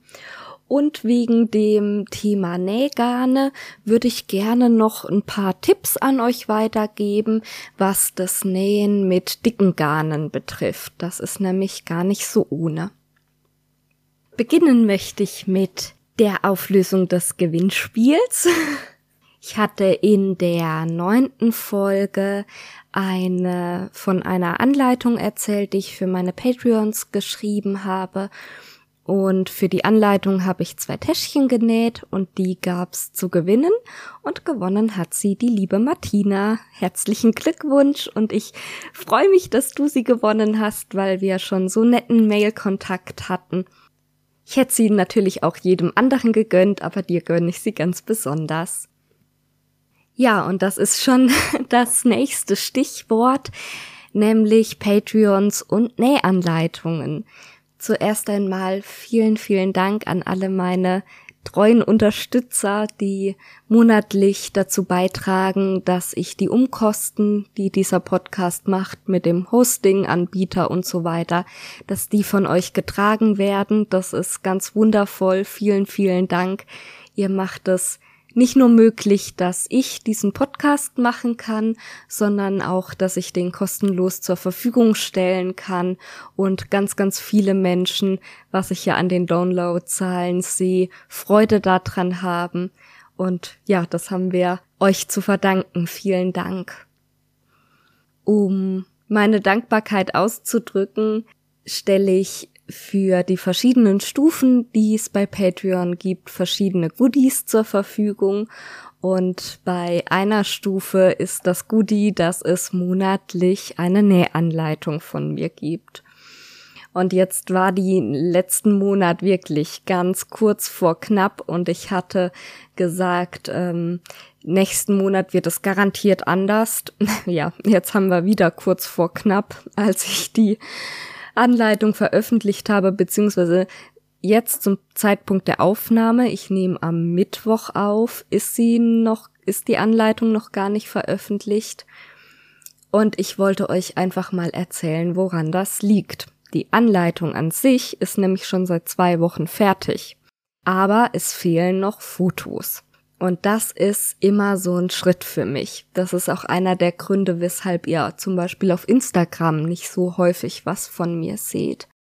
Ich tue mich mit diesem Voto-Thema ein kleines bisschen schwer.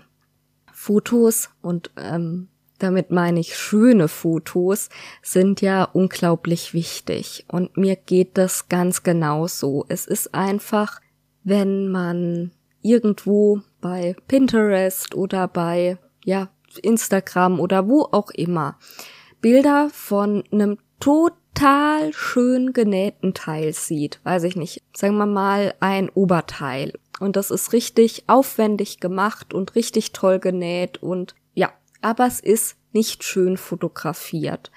Weiß ich nicht, es hängt irgendwie schief auf einem Bügel vor einer vollgestellten Wand und ähm, ist nicht ansprechend fotografiert dann gucke ich da nicht mit dem Blick drauf, dass ich sag, wow, Mensch, da hat jemand aber viel Talent fürs Nähen und naja, nicht so viel Talent fürs Fotografieren, aber gut, es geht ja auch ums Nähen und das hat er toll gemacht oder hat sie toll gemacht, sondern im Vordergrund steht, ach, das ist aber kein ansprechendes Foto.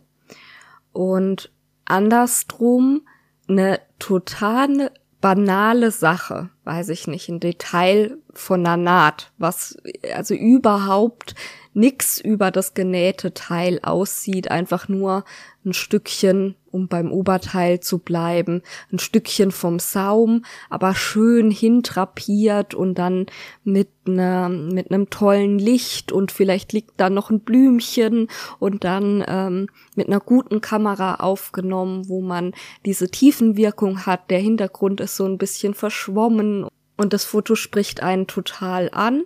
Und eigentlich ist ja der die Aussage, die das Foto über das genähte Teil hat, gleich null. Ich sehe ein Stück von einem Saum. Ja, der Rest kann ja aussehen, weiß ich nicht. Also das kann auch ganz schlecht genäht sein und aber das Foto reißt's raus.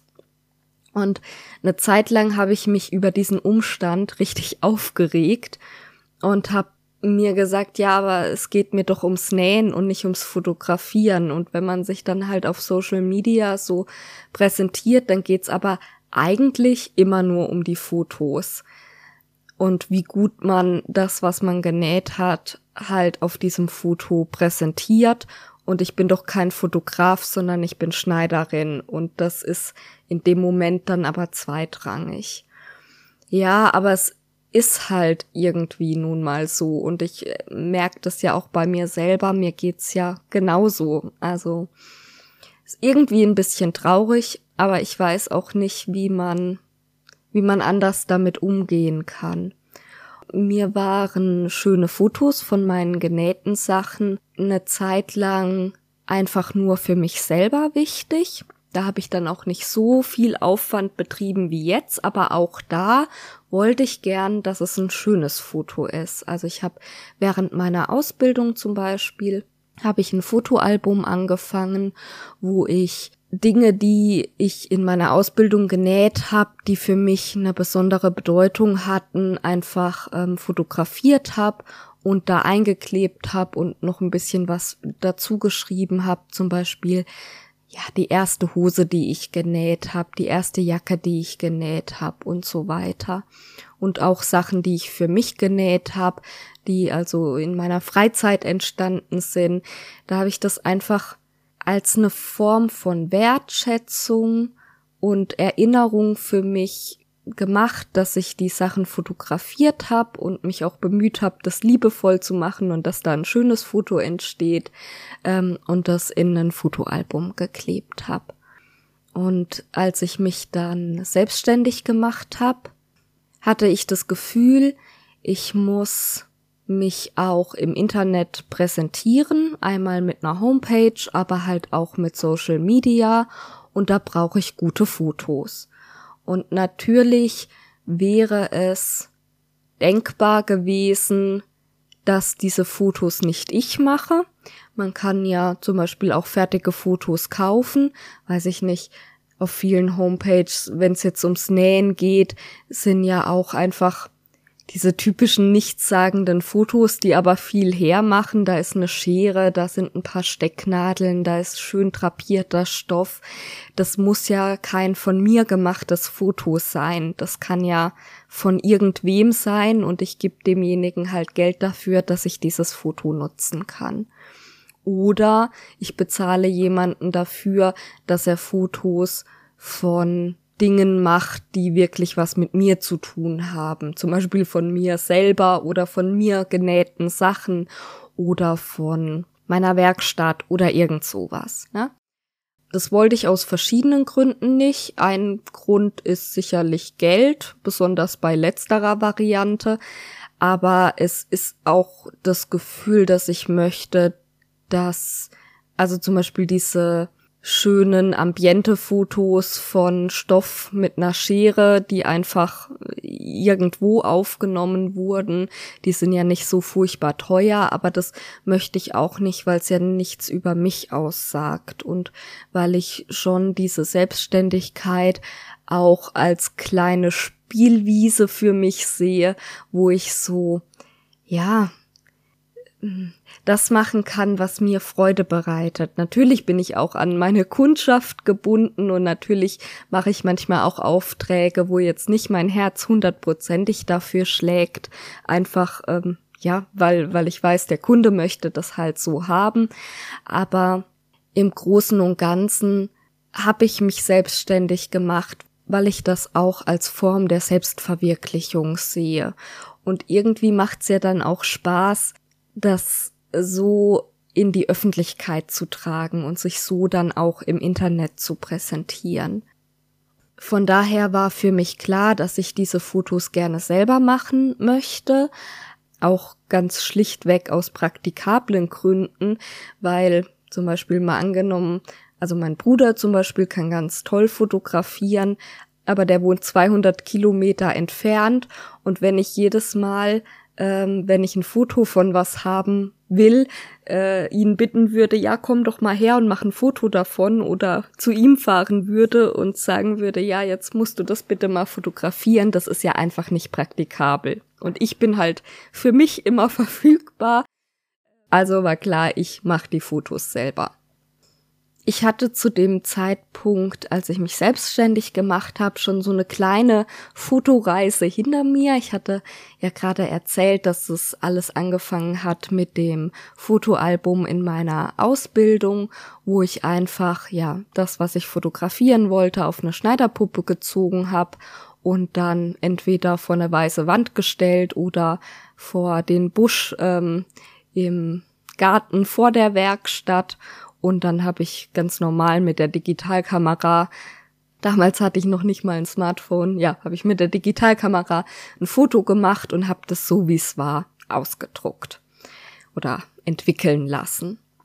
Und der nächste Schritt war dann, dass ich mir bei Ikea einen Stoff gekauft habe mit so einem Holzdruckhintergrund und da habe ich, weiß ich nicht, drei oder vier Meter gekauft, habe in an die eine Seite eine Schlaufe genäht, einen Rundstab durchgeschoben und mein Mann hat mir ganz oben an der Decke zwei Haken in die Wand gemacht, da konnte ich diesen Stab dann drauflegen und dann ging dieser Stoff quasi an der Wand runter und dann noch ein Stück auf den Boden. Und da konnte ich dann meine Schneiderpuppe hinstellen und hatte halt diesen Holzhintergrund. Nachteil von der Variante war, dass ich diesen Stoff nie ganz glatt hingekriegt habe. Man hat immer so ein bisschen gesehen, dass es halt ein Stoff ist und dass der so ein bisschen in Falten, besonders am Rand, ja, fällt. Und mir hat dieser Stoff von Ikea nicht so hundertprozentig gefallen. Also dieses Holz, das fand ich schon ganz gut, aber ich fand es ein bisschen zu dunkel und besonders die Stellen zwischen den einzelnen Holzlatten waren richtig schwarz, da waren so wie so Spalten und das fand ich auch nicht so schön. Und jetzt stand die Selbstständigkeit an und ich wusste, ich möchte gerne schöne Fotos haben. Ich möchte die selber machen.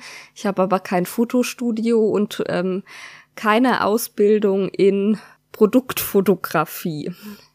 Ah, zu dem Zeitpunkt hatte ich übrigens aber schon die Digitalkamera gegen eine Spiegelreflex ausgetauscht. Und zwar habe ich da wie so oft von meinem Mann profitiert, der sich ähm, in der Zwischenzeit eine Spiegelreflexkamera gekauft hatte. Und mit der machte ich dann also schon etwas schönere Bilder, auch mit diesem Holzhintergrund, aber so richtig toll und zufrieden war ich halt noch nicht. Und dann habe ich so ein bisschen im Internet recherchiert, wie man das so macht und habe speziell auch geguckt, wie machen denn andere Menschen, die ihre Handarbeiten, sei es jetzt genäht oder gestrickt oder was auch immer, im Internet präsentieren, egal ob gewerblich oder ob die das einfach als Hobby machen. Wie machen die das denn? Hab mir Bilder von denen angeguckt und manche Blogger haben auch einen Blog-Eintrag mal dazu gemacht, wie sie da vorgehen und so weiter. Und so bin ich zu dem Aufbau gekommen, den ich jetzt im Moment verwende und mit dem ich im Grunde genommen auch zufrieden bin. Er hat so ein paar, es hat so ein paar Schwachstellen, aber ich habe noch keine guten Ideen, wie ich diese Schwachstellen äh, verbessern kann. Ich erzähle mal, wie der Aufbau ist und dann komme ich zu Vor- und Nachteilen. Also, ich habe mir zwei große Kartonteile vom Müll besorgt. Die sind anderthalb Meter breit und ein Meter hoch ungefähr und sind zwei Stück. Da bin ich halt einfach dran gekommen, das hat sich so ergeben bevor ich die entdeckt habe, hatte ich vor, irgendwie Holzspanplatten oder sowas zu nehmen. Oder eine ganz, ganz große Holzspanplatte war mein ursprünglicher Gedanke, war da auch im Baumarkt deswegen und habe aber relativ schnell gemerkt, dass das wahrscheinlich nicht so praktikabel ist, weil eine große Platte sehr unhandlich ist und weil diese großen Holzplatten auch dazu neigen, sich zu verziehen und so, ja, also entweder sie sind halt sehr dick und sehr schwer und unhandlich oder sie sind halt sehr dünn, dann sind sie aber nicht richtig plan. Gut, also diese Papierteiler oder Pappteiler äh, hatte ich also Und dann bin ich in den Baumarkt und habe mir Motivtapete und Tapetenkleister geholt und habe die eine Seite in so einer Holzbrettmotiv-Tapete tapeziert und die andere Seite in so einer Betonoptik und hatte die Idee, dass ich halt äh, wechseln kann.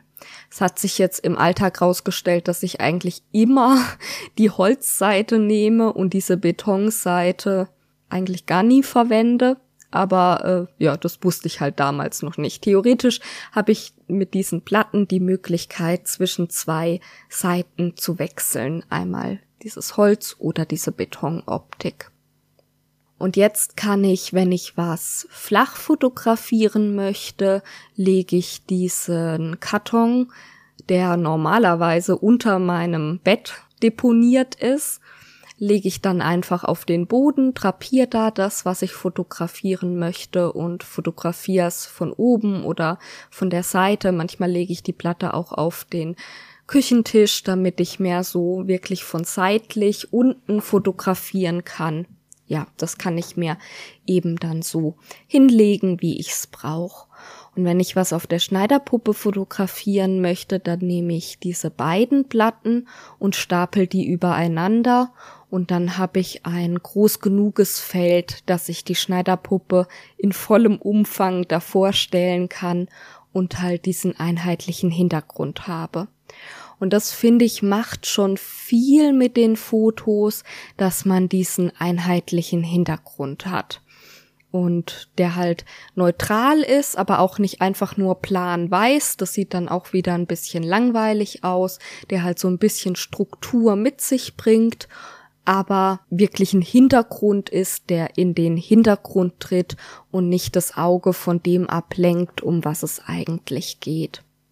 Der zweite große Schritt auf meinem Weg zu guten Fotos ist das Licht. Ich war eine Zeit lang sehr abhängig davon, dass halt das Licht gerade gut war. Und es hat mich sehr genervt, vor allem wenn ich halt spät abends fotografieren will und überhaupt kein Licht mehr vorhanden ist und meine Deckenlampe kein vernünftiges Licht macht.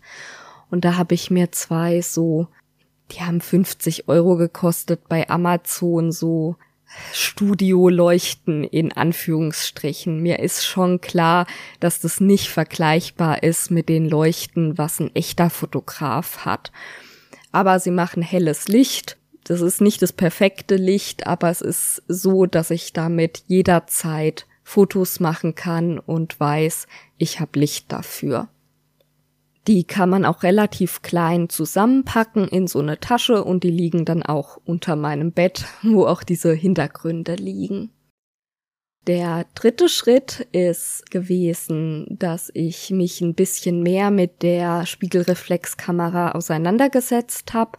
Also eine gute Kamera allein ist ja schon mal schön, aber wenn man nicht weiß, wie man damit umgeht, dann ja, ist es halt auch nicht viel besser wie die Handykamera.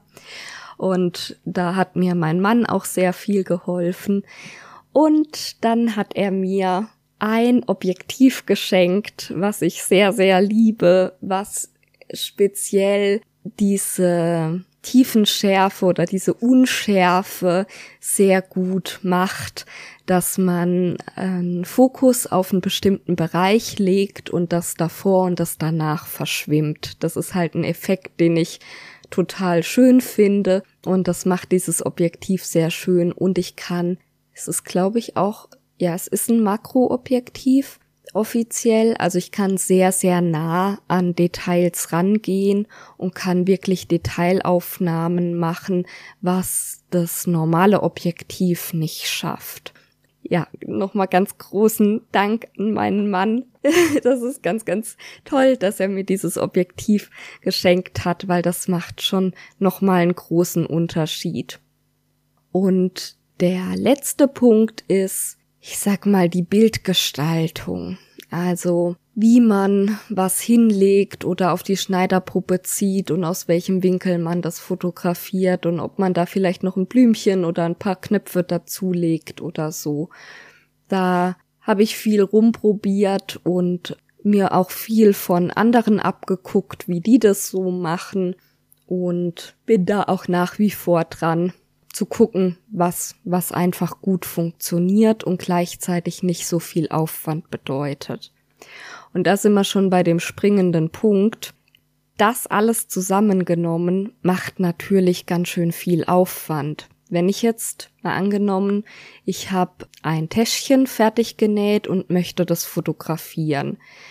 Wenn ich das einfach vor mir auf den Tisch leg und mit meinem Handy ein Foto mache und das bei Instagram hochlad, dann bin ich da in, weiß ich nicht, zwei Minuten fertig. Kein, also kein nennenswerter Zeitaufwand. Im Moment sieht's aber halt so aus, oder bei mir sieht's aber halt so aus, dass ich erstmal die Wand, an der ich fotografiere oder den Tisch, auf dem ich fotografieren möchte, freiräume.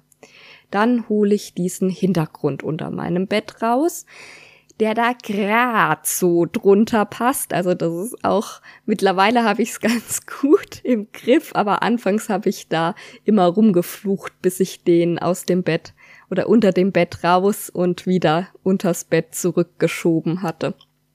Dann baue ich diese Lampen auf.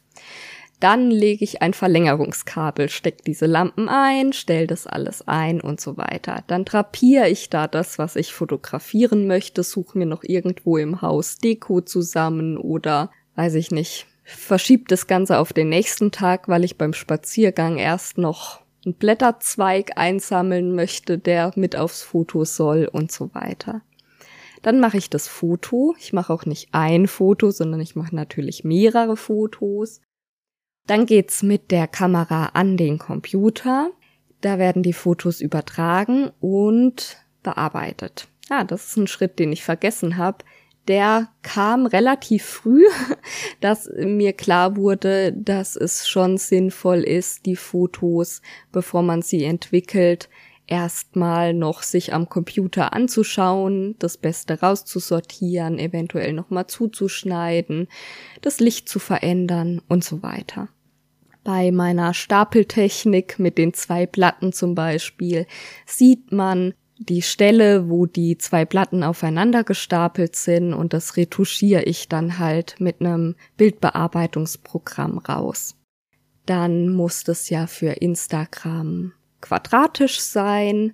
Für Pinterest wiederum ähm, ist besser ein Hochkantformat. Für die Homepage brauche ich vielleicht nochmal ein anderes Format. Also dann wird das Bild noch in verschiedenen Formaten sinnvoll zurechtgeschnitten und gespeichert und dann auf mein Handy übertragen und dann lade ich's hoch. Also ein langer Weg vom ich bin fertig mit Nähen und will noch schnell ein Foto machen, bis es ist dann wirklich ein Foto vorhanden. Und das nervt mich ganz schön, weil ich liebe es, schöne Fotos zu haben, aber ich fotografiere nicht gerne. Oder vor allem dieser ganze Umstand, der da halt so drumrum ist. Mir ist als Vergleich eingefallen, Overlock einfädeln. Ziemlich viele Leute scheuen sich davor, die Overlock einzufädeln und schieben es dann ewig vor sich her, irgendwas zu nähen, was nur äh, eine Kleinig, also was nur ganz kurz dauern würde, irgendeine Kleinigkeit. Und dann, weiß ich nicht, am Ende nähen sie es stattdessen mit Hand, was viel länger dauert, weil sie keine Lust haben, die Overlock einzufädeln. Und so ist es bei mir mit dem Fotografieren. Ich schieb das dann ewig vor mir her, weil ich keine Lust habe zu fotografieren. Und dann sage ich mir, ach, das ist jetzt so ein Aufwand und da habe ich jetzt keine Zeit dafür und überhaupt und ach, ich mache das morgen. Das ist eigentlich eine blöde Ausrede, weil so lange dauert's dann auch wieder nicht. Und wenn man stattdessen auf dem Sofa sitzt und strickt, in der Zeit hätte man auch was fotografieren können. Aber ja, so ist das halt. Das ist halt so eine ungeliebte Tätigkeit, die ich dann vor mir herschiebe. Und ich will aber auch wieder nicht drauf verzichten. Ich könnte ja auch sagen, okay, nee, das ist es mir nicht wert. Ich mache einfach ein halbwegs passables Foto mit meinem Handy und fertig ist. Nee, ich möchte dann schon das schöne Foto gerne haben. Ich möchte es halt nur nicht machen. Ja, und so ist das halt mit den Fotos und deshalb gibt es manchmal nicht so viele Fotos, auch wenn es schöne genähte Sachen gäbe, die ich euch zeigen könnte. Und deshalb dauert das auch mit den Anleitungen immer so ewig. Und ich bin jetzt auf die schlaue Idee gekommen, für die Anleitung, die ich für diesen Monat geschrieben habe, diesen ganzen Aufbau zu machen und dann aber nicht nur die eine Anleitung zu nähen und Schritt für Schritt zu fotografieren und so weiter, sondern ich habe das gleich für drei Projekte parallel gemacht. Und dadurch habe ich mir schon mal diesen Aufbau gespart. Und ich glaube, das ist sehr sinnvoll und das sollte ich weiterhin so machen, dass ich einfach mehrere Projekte, die ich fotografieren möchte, ansammle und dann auf einmal fotografiere und dann nach und nach zeige. Das geht natürlich auch nur begrenzt, weil zum Beispiel Kundensachen äh, muss ich ja auch abliefern, die kann ich ja nicht einfach aufheben. Oder wenn ich was für mich genäht habe, dann will ich es anziehen und weiß ich nicht, dann ist es nachher in der Wäsche und dann kann ich es wieder nicht fotografieren. Aber äh, der Grundgedanke ist schon mal gut. Ja, und jetzt ähm, ist die Anleitung also geschrieben und es fehlt noch das Titelbild und ich habe wieder keine so richtige Idee, wie ich das in Szene setzen soll. Ach ja, so ist das. Wenn man keine anderen Probleme hat, dann macht man sich welche. Das soll's jetzt aber zu den Fotos gewesen sein. Ihr könnt mir ja mal Rückmeldung geben, wie ihr Fotos macht, ob ihr überhaupt Fotos von euren handgearbeiteten Sachen macht und ja, vielleicht auch wie ihr meine Fotos empfindet, aber seid bitte gnädig mit mir.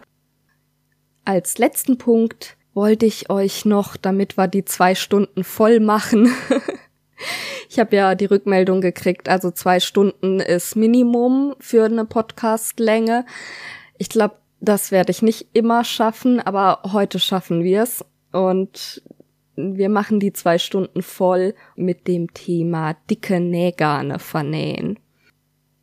Ich finde es immer so lustig, wenn jemand sagt, ja, ähm, er braucht keine gute Nähmaschine und ähm, auch sonst kein besonderes Nähzubehör, weil er will sowieso oder sie will sowieso nur Jeans kürzen und sonst muss die Maschine nix können. Genau das ist ungefähr das Schwierigste, was man einer Maschine abverlangen kann. Ein Jeanssaum ist ja sehr, sehr dick. An der Stelle von der Naht liegt der Stoff, ich glaube, neunfach. Und Jeansstoff oder auch sechsfach äh, ist auch egal, auf jeden Fall sehr, sehr viele Lagen Stoff übereinander. Und Jeansstoff an sich ist ja schon sehr dick und robust und dicht gewebt und von daher für die Maschine Schwerstarbeit. Und dann kommen noch diese dicken Nähte dazu. Das ist mal Problem Nummer eins, um das geht's ja jetzt aber gar nicht, sondern Problem Nummer zwei. Die Jeansnähte sind charakteristisch mit einem dicken Garn abgesteppt. Also dieser klassische Jeanssaum ist einfach mit einem besonders dicken Garn, meistens auch in Kontrastfarbe. Und das ist für die aller, allermeisten Nähmaschinen wirklich eine große Herausforderung, das hinzukriegen. Also sowohl diese Sto dicken Stofflagen an sich, aber auch die mal ganz außen vor gelassen, selbst wenn wir jetzt einen dünnen Stoff einfach nur geradeaus im Feld absteppen wollen würden, ist so ein dicker Zierstichfaden für eine Haushaltsnähmaschine einfach eine Herausforderung. Der normale Allesnäher von Gütermann, wieder da, ne, keine bezahlte Werbung, ihr wisst Bescheid, aber ja, das ist halt das Garn, mit dem ich nähe, hat eine Stärke von 100. Und dann gibt's einen extra starken Faden, und ich glaube, es gibt auch einen extra Jeansfaden. Ich meine, der Jeansfaden hat eine Dicke von 50 und also dieser extra stark hat auf jeden Fall eine Dicke von 40. Ist also mehr als doppelt so dick wie der normale Nähfaden. Und eine Maschine, die mit dem normalen Nähfaden hervorragend zurechtkommt, hat unter Umständen mit diesem extra starken schon größere Probleme. Wenn man sich aber eine gekaufte Jeans anguckt, dann sind die Fäden da als noch dicker. Eieiei, das ist wieder so eine Unterbrechungsfolge. Das war jetzt Unterbrechung Nummer drei. Naja, weiter geht's. Also, wenn man sich eine gekaufte Jeans anguckt, dann ist das Garn noch dicker als dieser extra starke Faden und kommt am ehesten hin mit dem Zierstichfaden von Gütermann. Der hat eine Stärke 30. Das heißt, der ist mehr als dreimal so dick wie das normale Nähgarn. Und spätestens da zicken eigentlich also alle Maschinen, mit denen ich bisher genäht habe. Wenn ich jetzt aber nicht auf diesen Look verzichten möchte, sondern mir das wichtig ist, das Teil, was ich nähe, ob es jetzt eine Jeans ist, die ich kürze oder ein Mantel ist, den ich abstepp oder was auch immer.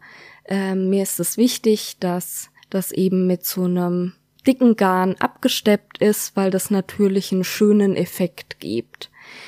Dann habe ich da ein paar Tipps mal aufgeschrieben, wie man seine Nähmaschine vielleicht überreden kann, dieses dicke Garn zu vernähen. Das erste, was wichtig zu wissen ist, ist, dass man sich entscheiden sollte, ob man das Garn oben oder unten vernäht. Also wenn ich das dicke Garn jetzt oben als Oberfaden verwende, dann sollte ich als Unterfaden normales Nähgarn verwenden, in der gleichen Farbe, aber eben in dieser normalen Nähgarnstärke, nicht auch das dicke Garn. Das ist schwer genug für die Maschine, das dicke Garn in einem Fadensystem, entweder Ober- oder Unterfaden zu vernähen. Beides kann ich ihr eigentlich nicht antun. Mal angenommen, ich entscheide mich dafür, den dicken Faden als Oberfaden zu benutzen, dann hilft es komischerweise, die Fadenspannung hochzustellen. Mir ist nicht ganz klar warum. Also intuitiv habe ich gedacht oder würde ich auch jetzt noch denken, wenn dickerer Faden, da muss ich die Fadenspannung lockerer stellen, damit er den gleichen Zug abkriegt wie der dünnere Faden. Aber tatsächlich ist das Nähergebnis besser, wenn man die Fadenspannung hochstellt. Die andere Möglichkeit ist, die zumindest bei meiner Maschine besser funktioniert. Das kann aber natürlich von Maschine zu Maschine anders sein. Da lohnt sich's, das einfach mal auszuprobieren und ja, sich dann zu merken, wie die eigene Maschine halt tickt. Dass man den dicken Faden als Unterfaden benutzt und oben einen normalen Nähfaden reinmacht. Da wiederum, wenn man die Möglichkeit hat, an der Unterfadenspule die Spannung zu verändern. Das ist ja bei den Horizontalgreifern zum Beispiel nicht möglich, aber wenn man eine Zentralspule hat, ähm, dann ist das zum Beispiel möglich, dass man an der Kapsel für den Unterfaden, da ist so ein Schräubchen dran, wo man die Spannung ein bisschen verändern kann, dass man die etwas lockerer stellt. Die Spannung sollte so sein, auch bei dem dicken Faden, dass wenn ich die Spule in die Kapsel eingesetzt habe und ich halte das Ganze wie ein Jojo am Faden fest, dass sie nicht runterrattert, aber immer wenn ich so ein bisschen dran wackel, dann geht sie so ein Hauch runter. Also der, es sollte so locker sein, dass die Spulenkapsel sich aufgrund ihres Gewichts nach unten bewegt, aber nicht sofort nach unten saust. Man kann auf diese Art einem Unterfaden auch sehr spezielle Garne verwenden. Das wird dann wenn man das so als Zierstepperei macht, Bobbin Work genannt, also Bobbin für Englisch Spule, so heißt halt diese ähm, Unterfadenspule im Englischen und ähm, Work für Arbeit, also quasi Spulenarbeit. Und bei diesem Bobbin Work sieht man oft, dass der Faden, der auf der Unterfadenspule ist, quasi auf dem Stoff liegt und dann kommt der Oberfaden und umschlingt den. Das wollen wir für eine Stepperei, zum Beispiel an einem Jeanssaum, eher nicht. Da sollte die Fadenverschlingung schon in den Stoff reinwandern. Eventuell ist es dafür nötig, einmal eben die Unterfadenspannung ein bisschen runterzustellen und die Oberfadenspannung ein bisschen hochzustellen. Das muss man aber ausprobieren. Das ist natürlich von Stoff zu Stoff und auch von Maschine zu Maschine und von Garn zu Garn unterschiedlich um den Faden überhaupt erst auf diese Unterfadenspule aufzuwickeln, habe ich auch noch einen Tipp. Das kann sein, dass der Faden nicht gut über die normale Spannvorrichtung zum Unterfaden aufspulen läuft, weil er einfach zu dick ist. Man muss den deshalb nicht von Hand aufspulen, man kann trotzdem das Spulchen an der Maschine drauf machen und den Faden schon mal von Hand den Anfang aufwickeln, so wie man das halt auch normal macht. Aber dann lasse ich die Fadenspannung nicht von der Maschine regulieren, sondern halt den Faden in meinen Fingern, also lass den durch meine Finger laufen und gebe so Spannung auf den Faden. Das kann ziemlich heiß werden. Da hilft's, wenn man eine Schere oder einen Stift nimmt, da den Faden drüber laufen lässt und nur mit dem Daumen draufdrückt, um die Spannung zu erzeugen. Dann gibt's einen Tipp, den ich noch nicht selber ausprobiert habe, den ich dachte, dass es den nur in der Industrie gibt, aber anscheinend habe ich jetzt im Internet gelesen, gibt's das auch für den Hausgebrauch, nämlich, dass man Schmiermittel verwendet. Und zwar soll das für den Hausgebrauch so gehen, dass man ein Stoffläppchen, zum Beispiel Samt oder so, also irgendwas, was ähm, gut das Schmiermittel aufnimmt und dann auch wieder abgibt. Das drängt man mit diesem silikonhaltigen Schmiermittel. Das habe ich jetzt nur in England gefunden. Ich weiß nicht, ob es das auch hier in Deutschland zu kaufen gibt. Und ich habe es, wie gesagt, auch noch nicht selber ausprobiert. Und dann klebt man dieses Läppchen an die Nähmaschine, da wo der Faden entlang läuft, kurz bevor er dann in die Nadel reinkommt. Und dann läuft dieser Faden also, bevor er in die Nadel kommt, was die kritische Stelle ist bei den dicken Fäden oder eigentlich bei allen Fäden, durch dieses Schmiermittel und wird so kleidfähiger und besser zu verarbeiten. Falls das jemand von euch schon mal ausprobiert hat, das würde mich echt interessieren und eben auch, ob es diese Mittel hier in Deutschland zu kaufen gibt, würde ich tatsächlich mal ausprobieren. Ich habe auch gelesen, dass man Nähmaschinenöl nehmen kann. Das würde ich aber nicht machen, weil dann habe ich ja unter Umständen Ölflecken auf dem, was ich nähe. Also das halte ich für keine so gute Idee. Was dagegen eine sehr gute Idee ist, ist sich mal die Nadel anzugucken. Es gibt ja ganz viele unterschiedliche Nähmaschinennadeln, je nachdem, was für einen Stoff ich nähe und aber auch je nachdem, mit was für einem Faden ich nähe. Zum einen würde ich, wenn ich einen dicken Faden habe, auch eine dicke Nadel nehmen. Also die sind ja immer bezeichnet mit Zahlen. 70er Nadel ist so das, was ich normalerweise in der Nähmaschine habe und für einen dicken Faden würde ich eine 90er nehmen. Da ist es so, je größer die Zahl, desto dicker ist die Nähmaschinennadel. Aber das, also Nähmaschinennadeln sind auch ein ganz spannendes Thema. Muss ich mal gucken, in welche Rubrik ich das reinpack. Naja, eigentlich Jetzt kommt ja Weben, Färben. Ja, eigentlich dauert es wahrscheinlich noch eine Weile, bis wir da sind. Vielleicht mache ich es auch mal in einem zweiten Teil. Mal gucken. Jedenfalls für das dicke Garn eine dicke Nadel und wenn wir wieder bei der Jeans sind, würde man ja eigentlich eine Jeansnadel nehmen. Eine Jeansnadel ist etwas spitzer wie eine Universalnadel und kommt dadurch besser durch diesen dichten Stoff durch. Unter Umständen ist es aber sinnvoll, mal auszuprobieren, ob die Maschine besser näht, wenn man eine Topstitch-Nadel nimmt. Die Topstitch-Nadel hat die ganz normale Universalspitze, ist also nicht speziell auf Jeansstoff ausgerichtet, aber sie ist speziell auf, ich sag mal, schwierige Garne ausgerichtet. Eine dünne Top-Stitch-Nadel verwende ich zum Beispiel bei Metallic-Fäden. Die sind auch so ein bisschen zickig zu vernähen, weil die gerne reißen und sich aufreiben. Und die dicke Top-Stitch-Nadel nehme ich eben für dicke Garne. Und das Besondere an der ist, dass sie einmal eine sehr ausgeprägte Fadenrille hat und dadurch schon mal den Faden auf dem Weg zum Öhr etwas schont und besser mitführt. Und dann ist das ganz entscheidende das Fadenöhr, äh, das Nadelöhr an sich.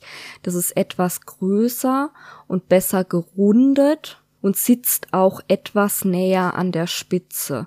Und dadurch reibt sich der Faden nicht so leicht an dem Öhr auf und wird irgendwie schöner, ja, durch den Stoff geführt. Also bei meiner Maschine zumindest ist es ein großer Vorteil, wenn ich für so dickes Garn diese Topstitch-Nadel verwende. Außerdem sollte man, egal welche Nadel man verwendet, die Stichlänge etwas länger stellen. Ich überlege gerade, ob es dadurch auch besser näht. Vor allem sieht's einfach schöner aus. Also ein dickes Garn mit einer zweieinhalber Stichlänge die ich normalerweise verwende, sieht einfach komisch aus. Ich würde mindestens auf dreieinhalb gehen, wenn nicht sogar vier. Wenn ihr euch eine gekaufte Jeans anguckt, dann ist es da auch so, dass diese Steppnähte eine eher lange Stichlänge haben. Und dann habe ich noch zwei weitere Tipps. Das eine ist, dass man der Nähmaschine, ich bin wieder bei der Jeansnaht, an dicken Stellen hilft. Also wenn die Nähmaschine auf diese Nahtstelle zunäht, dann ist es wie so ein Berg, den sie hochklettern muss. Und da bleibt sie gerne hängen und näht dann immer auf der Stelle. Und da wirklich langsam machen und vorsichtig beim Transport helfen und unter Umständen auch mal einen Stich mit dem Handrad machen und gucken, dass sie da wirklich sauber drüber näht und nicht an der Stelle hängen bleibt. Das ist auf jeden Fall sinnvoll. Und dann als allerletzten Tipp habe ich noch das Vernähen. Bei dicken Garnen sieht's unter Umständen blöd aus, wenn man Anfang und Ende normal verriegelt durch Vor- und Zurücknähen. Und manchmal gehen diese Stellen auch leicht wieder auf, weil dieses ähm, dicke Garn irgendwie störrischer ist und ja, also sieht einfach auch blöd aus. Und ich gehe dann hin und vernähe die nicht, sondern verknote die. Also ich ziehe mir beide Fadenenden, sowohl Ober- als auch Unterfaden, auf die linke Stoffseite, machen Knoten drauf und gehe dann mit einer Nadel her und ähm, ziehe den Knoten, also die Endfäden mit dem Knoten in den Stoff rein und lass wirklich so zwei Zentimeter im Stoff verschwinden, bevor ich dann die Enden abschneide. Dann geht auch nix auf und ich habe einfach eine saubere Stelle, wo man gar nicht sieht, dass da vernäht wurde. Ja, das waren meine Tipps, die mir so eingefallen sind für dickes Garn. Wenn ihr noch mehr Tipps habt, ähm, sagt mir gerne Bescheid. Ich bin da trotz guter Nähmaschine öfter mal am Verzweifeln, weil es einfach nicht so will wie ich und ähm, freue mich, wenn es noch mehr gute Tipps gibt.